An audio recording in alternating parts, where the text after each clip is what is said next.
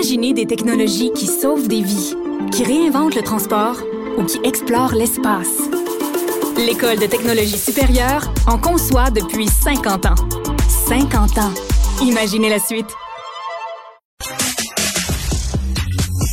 Les rencontres de l'heure. C'est des enjeux de société où est-ce que tout le monde peut en discuter. David Santarossa. C'est la bienveillance, ça peut devenir aussi de la complaisance. La rencontre, Moranville, Santarossa. Mais bon, ça semble être euh, la réalité qui va nous frapper. Ça a toujours été un peu un bruit qui courait dans les milieux historiques, dans les milieux politiques, l'espionnage, ni plus ni moins, qu'aurait livré le gouvernement fédéral envers le mouvement souverainiste au Québec. Hein? Et semble-t-il, selon un article du Globe and Mail, du moins qui sort ce matin, ben, que c'était pas du tout des chimères ou des rumeurs, cette histoire-là. Il y a bel et bien un fondement historique. Pierre Elliott Trudeau ben, espionnait activement puis voulait détruire même le mouvement souverainiste au Québec. Oui, exactement. Ben, en fait, on dit hein, que c'est le, le bureau de Pierre-Luc Trudeau, hein, son chef de cabinet, Marc Lalonde, parce qu'évidemment, le, le, premier ministre ne veut pas trop se salir les mains, donc il, euh, il, mandate, euh, il mandate des subalternes pour faire euh, le sale travail, en quelque sorte. Hein. Donc oui, ça serait ça se serait passé dans les années 70, au lendemain de la crise d'octobre. Et on peut comprendre qu'au lendemain de la crise d'octobre, évidemment, ben je veux dire, le FLQ, c'est ni plus ni moins qu'une cellule terroriste. Hein. C'est-à-dire qu'on utilise la violence à des fins politiques. C'est ça la définition du terrorisme. Eh bien, donc on peut comprendre qu'il y ait euh, la GRC qui veuille s'en mêler. Une fois que cela s'est dit, ben on est supposé de s'intéresser aux terroristes seulement, pas à euh, monsieur madame tout le monde qui est euh, qui a des allégeances euh, souverainistes. Et c'est ça qu'on a fait en fait avec cette cellule là cette cellule ultra secrète de Pierre Trudeau là. Donc donc oui c'est l'instrumentalisation de la police à des fins politiques qui est absolument épouvantable. Ouais, puis ce qui est drôle, c'est que ça donne raison à des gens comme Jacques Parizeau, qui était reconnu pour être un peu quoi paranoïaque c'est bords, mais qui finalement avait il avait complètement raison de l'être. Oui, vraiment, vraiment. Donc, euh, d'ailleurs, euh, ça, c'est une lecture incontournable, à mon sens, la biographie de Jacques Parizeau par euh, Pierre Duchesne en trois tomes.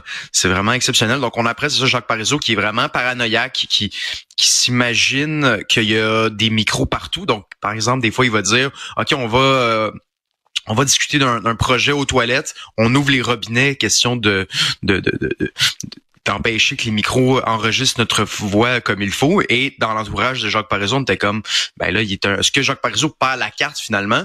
Et on se rend compte, plusieurs années plus tard, plusieurs euh, scandales plus tard, qu'il avait bel et bien raison. Et je veux revenir un instant, Alexandre, sur la figure de Pierre-Éliott Trudeau. C'est assez intéressant parce que dans le Canada anglais, c'est Monsieur euh, droits et libertés. Hein? Ben oui. Euh, et et a raison. Il a quand même fait des, des, choses intéressantes sur le droit des homosexuels, notamment.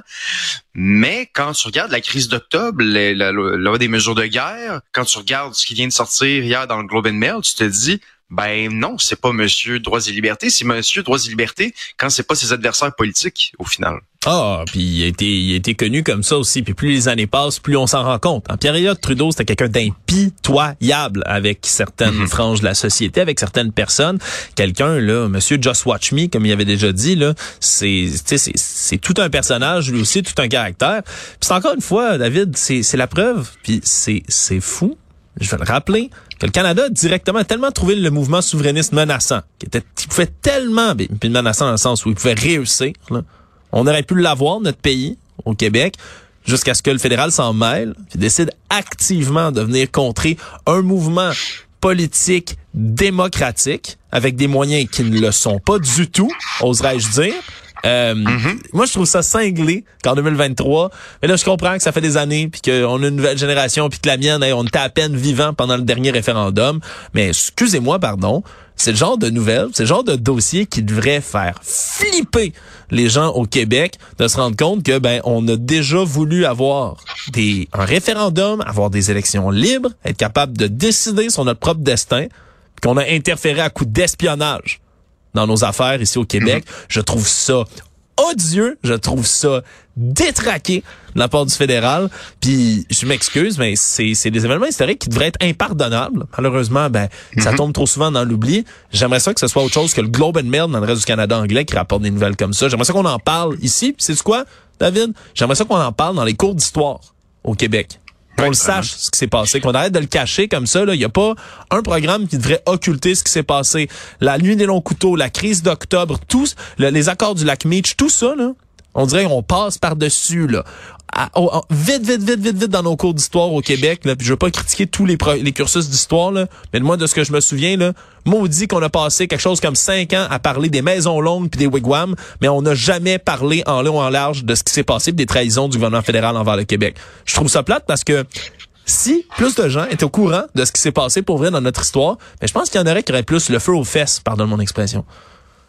T'as entièrement raison. Mais, puis tu sais, un référendum euh, sur l'avenir d'un pays, sur la fondation d'un pays, je pense qu'on peut s'entendre que pour dire que c'est le vote le plus important possible.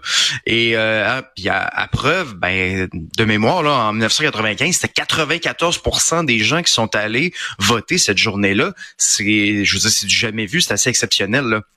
Donc manifestement, c'est un enjeu important démocratique et c'est pas tout le monde qui joue selon les mêmes règles du jeu. Ça nous rappelle d'ailleurs qu'en ce moment, ces jours-ci, euh, le PQ veut rendre public tous les documents par rapport au référendum de 95, donc par rapport au financement c'est connu, on le sait qu'il y a eu des, financements illégaux, on le sait qu'il y a eu des menaces, même dans des entreprises privées. Hein, il y a des entreprises qui ont dit si le non, si le oui rentre, ben, vous allez perdre votre job, donc assurez-vous de voter non euh, quand vous allez aller voter. Donc ça, c'est de l'intimidation. Euh, T'as pas le droit de faire ça.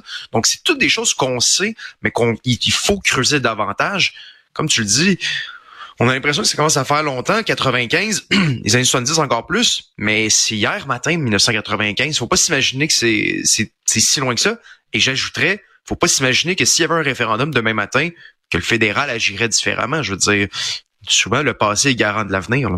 David, c'est des mots les plus sages, honnêtement, que tu fais prononcer par rapport à tout ça. Euh, non, moi, ça, ça m'inquiète. Comme je dis, on dirait qu'on ignore une partie de notre histoire. On veut être fier, puis on veut en parler de ce qui s'est passé au Québec. Mais c'est parce qu'il y en a euh, des moments qui sont pas juste des, des échecs. Il y en a qui c'est littéralement mm-hmm. ben, des trahisons je vais le dire comme ça. C'est des trahisons dans notre histoire, puis on ne les apprend pas assez. Je sais pas par quel type de sensibilité puis qu'est-ce qu'on veut éviter à nos jeunes ici. Il faudrait raconter l'histoire telle qu'elle est parce qu'il y a juste une histoire. Hein? Il y a une vérité derrière tout ça. Il faut la raconter telle qu'elle est. David Santarosa, c'était nos chroniques de l'été. Un plaisir vraiment d'avoir passé ce temps avec toi. Toutes sortes de belles réflexions. Et évidemment, je te souhaite la meilleure des rentrées scolaires aussi parce que tu es dans, dans, dans ce milieu en ébullition en ce moment au Québec. Assurément qu'on va continuer à parler d'éducation avec toi là, dès la saison d'automne. Merci beaucoup pour tout, David. Merci pour tout, Alexandre. On se reparle bientôt. Salut.